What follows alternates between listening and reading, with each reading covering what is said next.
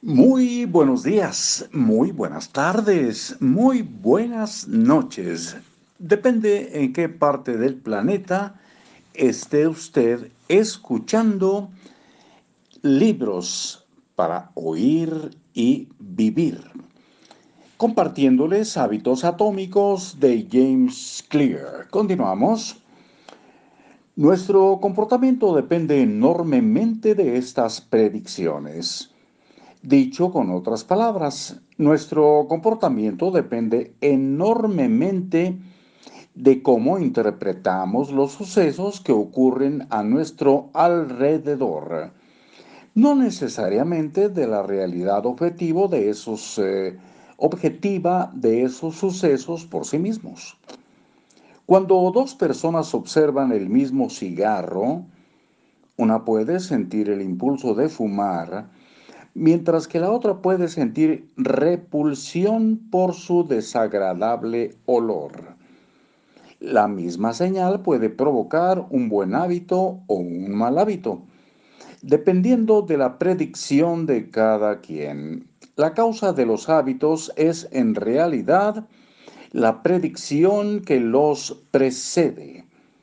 Cada una de estas predicciones tiene como consecuencia un sentimiento que es justamente como definimos el anhelo. Un sentimiento, un deseo, un impulso. Los sentimientos y las emociones transforman las señales que percibimos y las predicciones que hacemos y las convierten en una señal que podemos aplicar. Nos ayudan a explicar qué, está, qué estamos sintiendo en un momento dado.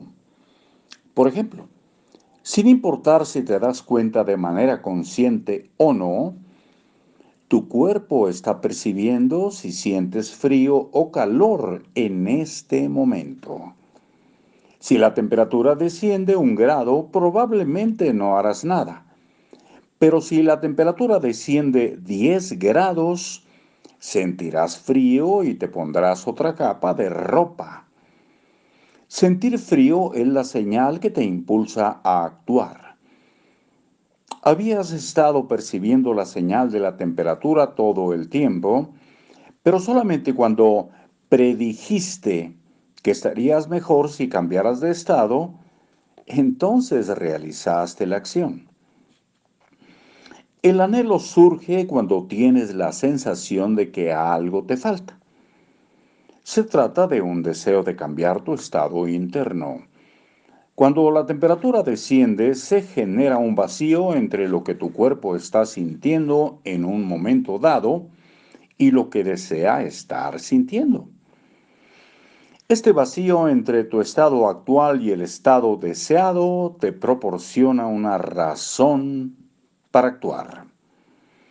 El deseo es la diferencia entre el punto donde te encuentras ahora y el punto donde quieres estar en el futuro. Incluso la acción más insignificante está teñida por la motivación de sentir algo distinto a lo que sientes en un momento determinado. Cuando comes comida chatarra o enciendes un cigarro, o pierdes eh, el tiempo navegando en las redes sociales, lo que realmente quieres no es una papa frita o un cigarro o un montón de likes. Lo que realmente quieres es sentirte de una manera distinta. Nuestros sentimientos y emociones nos indican si mantenemos el estado en el que estamos o si realizamos un cambio nos ayudan a decidir el mejor curso de acción. Los neurólogos han descubierto que cuando las emociones y los sentimientos están afectados, perdemos la capacidad de tomar decisiones. Y en tomar decisiones tomamos la decisión de hacer un corte para regresar muy pronto con ustedes. Ojalá estén por ahí. Hasta luego.